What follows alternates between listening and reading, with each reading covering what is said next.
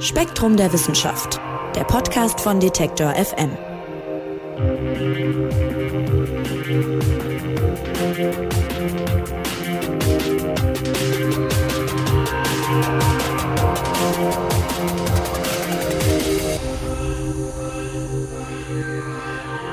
Hallo und herzlich willkommen zu einer neuen Ausgabe des Spektrum Podcasts von Detektor FM und Spektrum der Wissenschaft. Mein Name ist Marc Zimmer. Ich freue mich wie immer, dass ihr dabei seid. Bei uns wird's heute galaktisch gut. Es geht ums Weltall und um die Beobachtung bestimmter Galaxien. Und wer uns schon länger zuhört, der weiß, wenn es ums Universum geht, dann ist meistens Spektrum-Redakteur Mike Beckers nicht weit. So auch heute. Hallo Mike. Hallo Marc. Mike, wir wollen über Galaxien sprechen. Vorneweg also mal die Frage, was ist denn eigentlich genau eine Galaxie? Hat da einfach jemand gesagt, ich ziehe hier im Universum mal eine Grenze, das ist die eine Galaxie, das ist die andere oder nach welchen Kriterien wird da vorgegangen? Ja, das ist eine gute Frage, weil im Universum gibt es natürlich nicht so, so äh, schöne Grenzen, wie wir sie von uns kennen. Eine Galaxie ist erstmal eine Ansammlung von jeder Menge Materie, also insbesondere von Sternen und von enorm vielen Sternen. Also unsere Milchstraße selbst besteht aus mehreren hundert Milliarden Sternen. Und wenn man jetzt wissen will, ob ein Stern noch zur Milchstraße gehört oder nicht, dann muss man sich anschauen, wie er sich bewegt. Alles in einer Galaxie ist durch die Schwerkraft aneinander gebunden, quasi wie in unserem Sonnensystem. Wenn du wissen willst, ob ein Planet oder ein anderer Himmelskörper zu unserem Sonnensystem gehört, kannst du dir seine Bahn anschauen. Und wenn er sich um auf einer geschlossenen Bahn um die Sonne befindet, dann gehört er dazu. Und bei Galaxien sind die Bewegungen etwas komplizierter, weil sich die Gesamtmasse nicht so stark aufs Zentrum konzentriert wie bei der Sonne. Aber auch in Galaxien ist es entscheidend, dass die Gravitation letztlich alles zusammenhält. Trotzdem ist es nicht immer ganz leicht zu sagen, wo eine Galaxie genau aufhört, weil sie nach außen hin immer mehr ausdünnt. Das heißt, die allermeisten Sterne und das meiste Licht befindet sich zwar innen, aber zu den Außenbereichen hin, da gibt es auch noch welche und äh, da wird das Licht dann einfach immer schwächer. Und ähm, dazu kommt dann noch, dass, dass Teile der Materie einer Galaxie äh, ja auch nicht selbst leuchten. Also äh, da gibt es Gas, da gibt es Staub, da gibt es dunkle Materie, die wir eh nicht sehen. Und wenn du jetzt im Teleskop eine Galaxie beobachtest und dir überlegen müsstest, wo ziehe ich jetzt eine Grenze, dann würdest du das wahrscheinlich recht willkürlich machen, je nachdem, wo sich die meiste Helligkeit konzentriert. Und für den Hausgebrauch reicht das ja auch. Der nächste helle Fleck im Kosmos ist ja immer ein bisschen weit weg. Und dann kann man sich die Galaxien trotzdem recht gut unterscheiden. Aber ich verstehe dich richtig, also ganz so zufällig oder willkürlich wie Grenzen auf der Erde zum Beispiel zwischen Ländern gezogen werden, ist es dann nicht. Also diese Sterne, die man zu einer Galaxie zusammenfasst, die gehören schon auch zusammen und die sind eben sozusagen eine, eine Masse, auch wenn es am Rand ein bisschen verschwimmt. So habe ich dich jetzt verstanden. Genau, es geht letztlich darum, was ist eigentlich durch Gravitation aneinander gebunden. Also alles, was irgendwie auf gemeinsamen Bahnen sich bewegt oder irgendwie durch die Schwerkraft aneinander gekoppelt ist. Äh, das kann man ja sehen, wenn man die Bewegung der einzelnen Sterne vermisst. Das gehört alles zur gleichen Galaxie. Und wenn man sich dann die ganzen einzelnen Sterne anguckt, kann man das schon sehr gut unterscheiden. Nur wenn du jetzt mit einem Teleskop einfach mal drauf guckst und dann einen hellen Fleck siehst und daneben einen anderen hellen Fleck, dann müsstest du schon sehr genau nachmessen, um zu gucken, okay, sind das jetzt zwei verschiedene Galaxien oder ist es vielleicht irgendwie eine, wo ich jetzt nur zwei Komponenten von sehe? Also im Detail wird es dann schwierig, aber eigentlich siehst du es relativ klar dann auch wenn du mal genauer hinguckst. Jetzt beginnt ihr im Spektrum-Magazin im Aktuellen mit der Feststellung, dass auch Galaxien eine Art Lebenszyklus haben und dem folgen. Wie sieht denn so ein Lebenszyklus von einer Galaxie aus? Mm, wir haben zwei Dinge, die da eine Rolle spielen und die so eine Galaxie gewissermaßen am Leben halten. Zum einen ist beim Urknall ja eine riesige Menge Materie entstanden, vor allem Wasserstoff. Und zum anderen haben wir im Kosmos überall die Schwerkraft und die zieht ja erbarmungslos alle Materie näher zueinander. Also wir haben einerseits riesige Gaswolken, die andererseits in sich zusammenstürzen. Und irgendwo gibt es dann immer besonders dichte Bereiche und wenn die Materie da nach einiger Zeit konzentriert genug ist, dann entstehen da Sterne. Und all die Sterne, die halten dann in weitläufiger Nachbarschaft durch die Gravitation quasi als eine Galaxie zusammen. Während innerhalb der Galaxie dann über Jahrmillionen alte Sterne sterben und aus dem rumfliegenden Baumaterial, was dabei rausgeschleudert wird, immer neue Sterne dann wieder entstehen. Also Galaxien produzieren fortwährend Sterne. Genau, wenn in irgendeiner Region genug Wasserstoff durch die Schwerkraft zusammengekommen ist, dann wird er immer stärker konzentriert und immer heißer und irgendwann im Kern so einer Wolke verschmelzen dann einzelne Atomkerne. Und in, mit dieser Fusion haben wir einen Stern. Und die einzelnen Sterne, die verbrauchen dann diesen Brennstoff ähm, ziemlich schnell. Und äh, vor allem in der Frühzeit des Universums ziemlich schnell. Da gab es außer Wasserstoff kaum andere Elemente. Da gab es nur gigantische Wasserstoffwolken, entsprechend riesige Sterne, die extrem heiß gebrannt haben und schnell verbrannt sind. Und wenn der Treibstoff im Kern dann aufgebraucht ist und keine Kernfusion mehr stattfinden kann, dann stürzt die ganze gewaltige Sternhülle plötzlich zusammen. Es gibt eine unfassbare Stoßwelle und der Stern explodiert und schleudert dabei jede Menge unverbrauchtes Gas zurück in den Weltraum. Und dieses Gas kann sich jetzt wieder über die Schwerkraft neu aufkonzentrieren und zu neuen Sternen werden und das ist dann quasi die nächste Generation Sterne. Das bezeichnen Astronomen dann auch tatsächlich mit diesem Begriff von Generation. Mhm. Und jetzt gibt's aber bei der Produktivität große Unterschiede. Also eine Galaxie produziert vielleicht etwas schneller neue Sterne oder sehr schnell und andere sind da etwas träger. Äh, sogenannte Starburst-Galaxien habe ich jetzt durch die Lektüre von Spektrum gelernt. Die produzieren beispielsweise sehr, sehr schnell neue Sterne. Schneller als zum Beispiel unsere Galaxie, die Milchstraße. Und äh, da kommen wir jetzt so langsam zum eigentlichen Thema. Das macht nämlich, also dass die unterschiedlich schnell produzieren, macht eigentlich keinen Sinn nach den aktuellen Modellen, die wir haben vom Universum. Stimmt das? Verstehe ich das richtig? Mm, ja, genau. Also nur mal größenordnungsmäßig. In der Milchstraße entsteht heute so etwa ein bis zehn neue Sterne pro Jahr. Und in diesen Starburst-Galaxien, da können das leicht hundertmal so viele sein. Da entstehen die Sterne so schnell, dass der Gasvorrat nach relativ kurzer Zeit, nach astronomischen Maßstäben, erschöpft ist. Also Starburst-Galaxien sind so ein bisschen äh, Rockstars, live fast, die young. Und äh, das kann dann zum Problem werden, wenn die kosmologischen Vor äh, wenn die kosmologischen Modelle diese Vorgänge im Detail nachvollziehen sollen. Also wie so eine Galaxie ihre hohe Sternentstehungsrate aufrechterhalten kann. Weil eigentlich entsteht mit den vielen Sternen ja auch jede Menge Energie. Und diese Energie pustet die Gasvorräte in der Umgebung regelrecht weg. Und da wird es dann nicht mal helfen, wenn von außen aus dem All frisches Gas nachströmt. Auch das würde einfach weggeblasen werden. Und dann braucht man zum Beispiel ungewöhnlich viel dunkle Materie, um das alles zusammenzuhalten. Und im Artikel im Heft geht es dann zusätzlich noch um Galaxien, die sehr früh im Universum entstanden sind und die in dieser Frühzeit des Kosmos schon erstaunlich viel Masse und Sterne besessen haben. Also letztlich geht es im Artikel um die Beobachtung, dass im frühen All beides zusammenkam. Also dass es möglicherweise mehr solche extrem aktiven und massereichen Galaxien gab, als man das eigentlich von Modellen sich gedacht hätte. Ja, ihr nennt das im Artikel eine Kluft zwischen Berechnung und Beobachtung. Also das ist genau das, was du jetzt gerade beschrieben hast, ist damit gemeint. Genau, also man hat so gewisse Modelle, wie sich der Kosmos entwickelt und äh, wie die verschiedenen Komponenten der Materie des Kosmos zusammenspielen, damit Galaxien entstehen und welche Sternentstehungsraten es in diesen Galaxien dann gibt. Und wenn man jetzt sich einige ähm, Galaxien anguckt, dann stellt man fest, die passen nicht so richtig, das sind irgendwie Ausreißer. Und wenn man jetzt mehrere von solchen Ausreißern findet, dann fragt man sich natürlich schon, ist jetzt irgendwie der, der Ausreißer das neue Normal oder übersehen wir irgendwas? Mhm. Und manche Galaxien, die tun sich jetzt sozusagen zusammen. Die bilden sogenannte Galaxienhaufen. Und als ich das gelesen habe, dachte ich für mich so ein bisschen, das klingt irgendwie wie so ein Laienwort, fast wie ein Kinderwort in Ermangelung eines präziseren Ausdrucks. Aber das ist schon der Fachterminus, ja? Galaxienhaufen. Ja, ich, ich meine, ich bin ja schon froh, dass es da mal keinen schrägen deutschen Fachbegriff gibt, sondern einen, unter dem man sich auch halbwegs was vorstellen kann.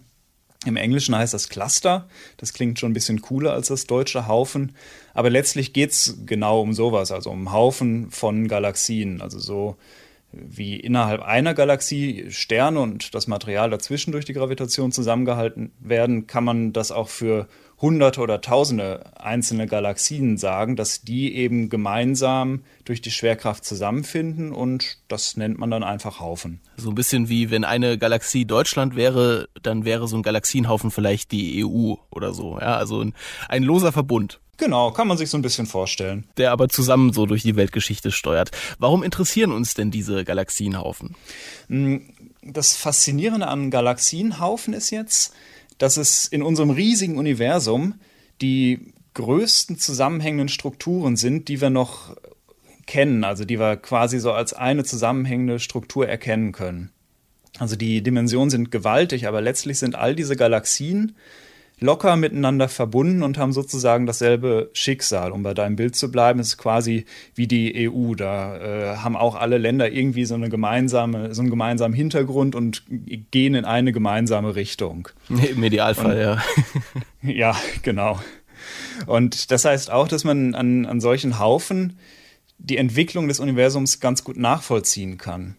Gerade bei Objekten, die sehr früh im Universum entstanden sind, weil die sind heute so weit von uns weg, dass wir in die einzelnen Galaxien gar nicht mehr hineingucken können und einzelne Sterne sehen können, sondern die Galaxien insgesamt erscheinen dann in Teleskopen mehr oder weniger als einzelne Lichtflecke.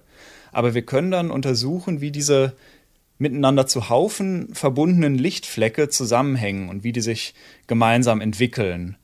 Ähm, das heißt, indem wir die Galaxienhaufen insgesamt anschauen, können wir auch was über die Entwicklung des jungen Universums lernen. Wie finden diese Galaxien denn überhaupt zu solchen Haufen zusammen? Funktioniert das auch über Gravitation?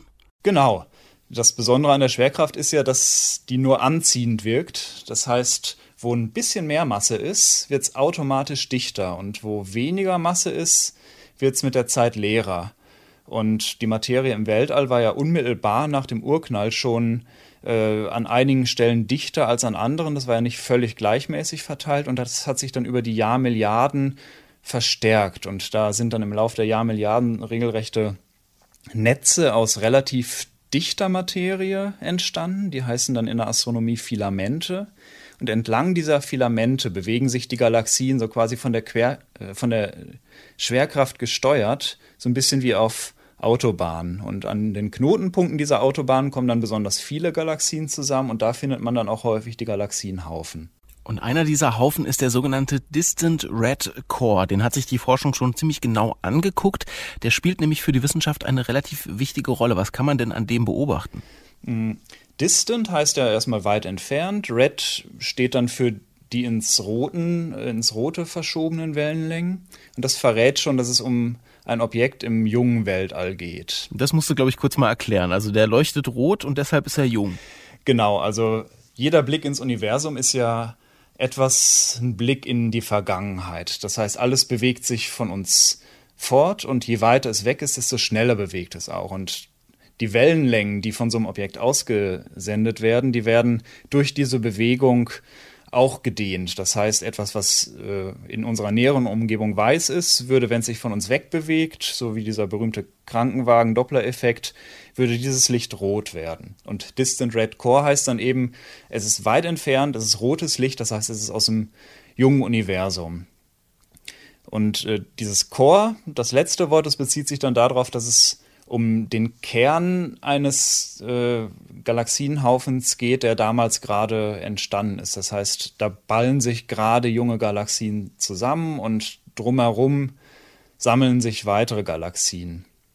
Und dieser Distant Red Core, der ist erstaunlich massereich und der produziert auch erstaunlich viele Sterne und eben mehr, als es laut Modellrechnung zu dieser Zeit üblich gewesen sein sollte. Und genau das bringt die bisherigen Vorstellungen zu dem, was damals möglich gewesen ist, an die Grenzen. Und deshalb ist es so interessant, diesen Galaxienhaufen und ähnliche, die man auch kennt, inzwischen zu untersuchen, um unsere Modelle eben zu überprüfen, wie das damals alles abgelaufen ist. Solche Galaxienhaufen sind ja selbst für Weltraumverhältnisse dann doch auch relativ groß, sagst du. Und, da haben wir schon öfter auch hier im Podcast drüber geredet, die Möglichkeiten ins Weltall zu gucken hier von der Erde aus werden ja eigentlich auch immer besser. Und trotzdem ist es so, dass habe ich jetzt gelesen, diese Galaxienhaufen sehr schwer zu beobachten sind. Warum denn dann eigentlich?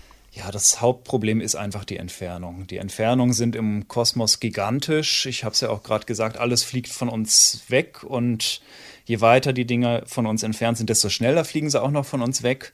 Und das macht so einzelne Objekte, selbst wenn es ganze Galaxien sind, selbst wenn es super energiereiche Starburst-Galaxien sind, macht die sehr leuchtschwach. Und weil diese Wellenlänge dann auch noch immer mehr auseinandergezogen wird, kann man diese Objekte dann auch nicht mehr im sichtbaren Licht sehen, also mit normalen Teleskopen, so wie wir es jetzt hier mit einem Fernglas machen würden, sondern das geht dann nur noch übers Infrarotlicht oder sogar als Radiowellen. Und dafür braucht man dann auch wieder spezielle Teleskope, ganze Teleskopverbünde von, von Dutzenden einzelnen Teleskopen, die zusammengeschaltet sind. Und solche modernen Teleskope, die sind erst so im letzten Jahrzehnt äh, ans Netz gegangen. Zumindest konnte man mit denen dann erst diesen Distant Red Core beispielsweise entdecken. Der ist erst 2000 17 entdeckt worden. Ja, und mit diesen Erkenntnissen aus den letzten Jahren, 2017 hast du gerade angesprochen, ist der erst entdeckt worden, zum Beispiel dieser Distant Red äh, Core. Kommt man auch immer wieder der Erklärung näher, warum denn Galaxien sich auch so unterschiedlich verhalten, was die Produktivität betrifft und wie sie dann eben auch zusammenfinden. Und da spielt auch, das hast du vorhin auch schon mal kurz angeschnitten, vielleicht kann man das noch ein bisschen erklären, dunkle Materie eine große Rolle. Genau, dunkle Materie, die hat, sofern wir wissen, äh, schon immer im Universum gegeben und die waren ganz, ganz wichtiger Treiber, auch gerade am Anfang bei der Strukturbildung im Kosmos. Die dunkle Materie hat den Nachteil für uns heute, dass wir sie nicht sehen. Das ist aber damals ein Vorteil gewesen, weil sie eben nicht mit elektromagnetischer Strahlung wechselwirkt. Das heißt, wenn du einen hellen Stern hast oder viele helle Sterne in so einer Starburst-Galaxie, dann wird die dunkle Materie von dem Strahlungsdruck, der dadurch entsteht, nicht auseinandergetrieben, sondern sie wirkt weiter anziehend. Das heißt, die dunkle Materie, die kann so eine Galaxie äh, quasi zusammenhalten.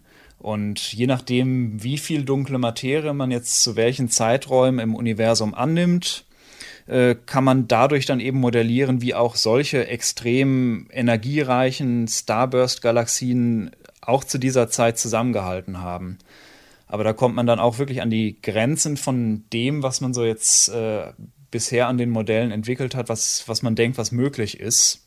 Und deswegen ist der Distant Red Core so interessant, weil er eben gerade ein Objekt ist, was so viel dunkle Materie enthält, wie es eigentlich gerade noch so maximal in unsere bisherigen Vorstellungen reinpasst.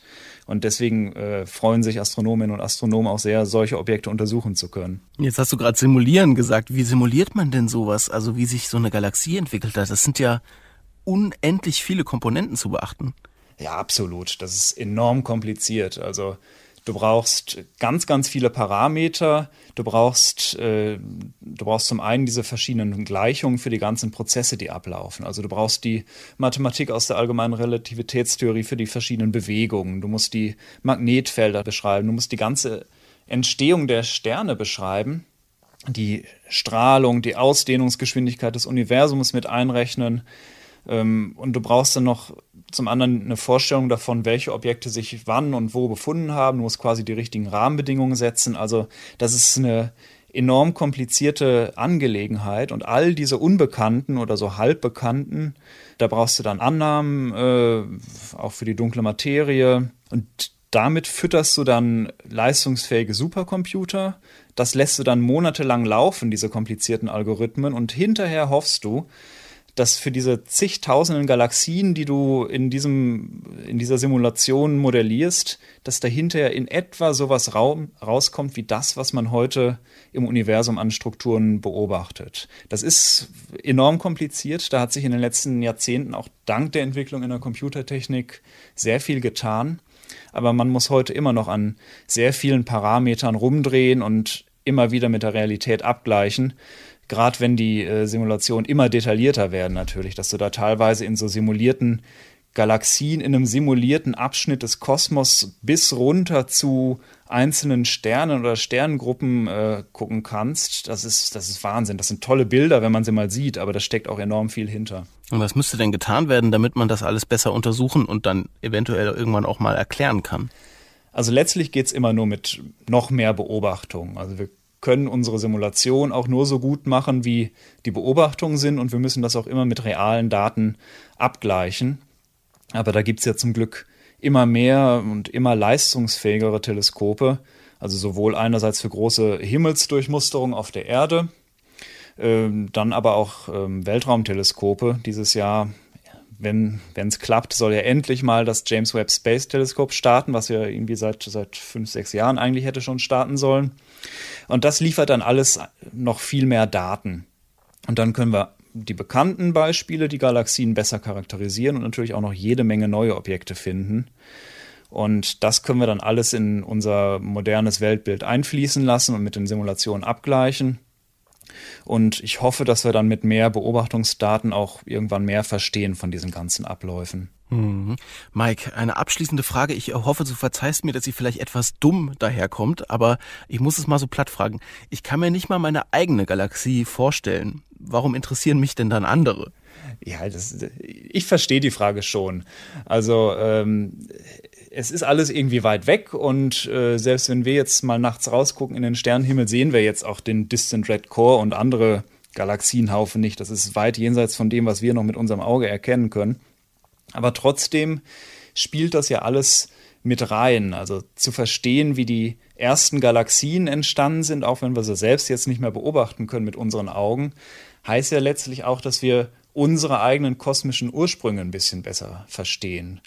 Und das ist ja auch einfach an sich enorm faszinierend. Also bald werden die Nächte wieder ein bisschen wärmer und wenn du dann mal in einer sternklaren Nacht abseits der Stadt rausgehst, einen tollen Sternenhimmel siehst, ich glaube, das ergreift auch dich. Und ähm, klar ist so ein Galaxienhaufen nur ein winziger Fleck am Himmel, äh, aber ich finde allein die Vorstellung überwältigend, dass es da draußen noch viele Milliarden von Galaxien wie unsere Milchstraße gibt und davon wiederum jede mit Milliarden Sternen wie an unserem Sternenhimmel. Und ich glaube, das ist einfach so ein Grundbedürfnis der Menschen, dass wir unseren Platz im Kosmos möglichst genau kennen wollen. Und das fragen sich unsere Vorfahren seit Zehntausenden Jahren. Und ich glaube auch nicht, dass diese menschliche Neugier jemals aufhört. Und klar, das wirkt dann manchmal so eine Einzelerkenntnis immer bloß wie ein winziger Baustein. Was bringt mir das jetzt? Was soll ich damit? Aber am Ende fügt sich das ja doch in ein Gesamtbild, das wir ohne solche kleinteiligen Untersuchungen eben nicht hätten. Sagt Spektrum-Redakteur Mike Beckers, unser Mann fürs Weltall sozusagen. Vielen Dank, lieber Mike. Ja, sehr gern. Und das war's dann auch schon vom Spektrum Podcast in dieser Woche. Galaktisch war's. Ich sag vielen Dank fürs Zuhören. Mein Name ist Marc Zimmer. Tschüss und bis nächste Woche. Spektrum der Wissenschaft. Der Podcast von Detektor FM.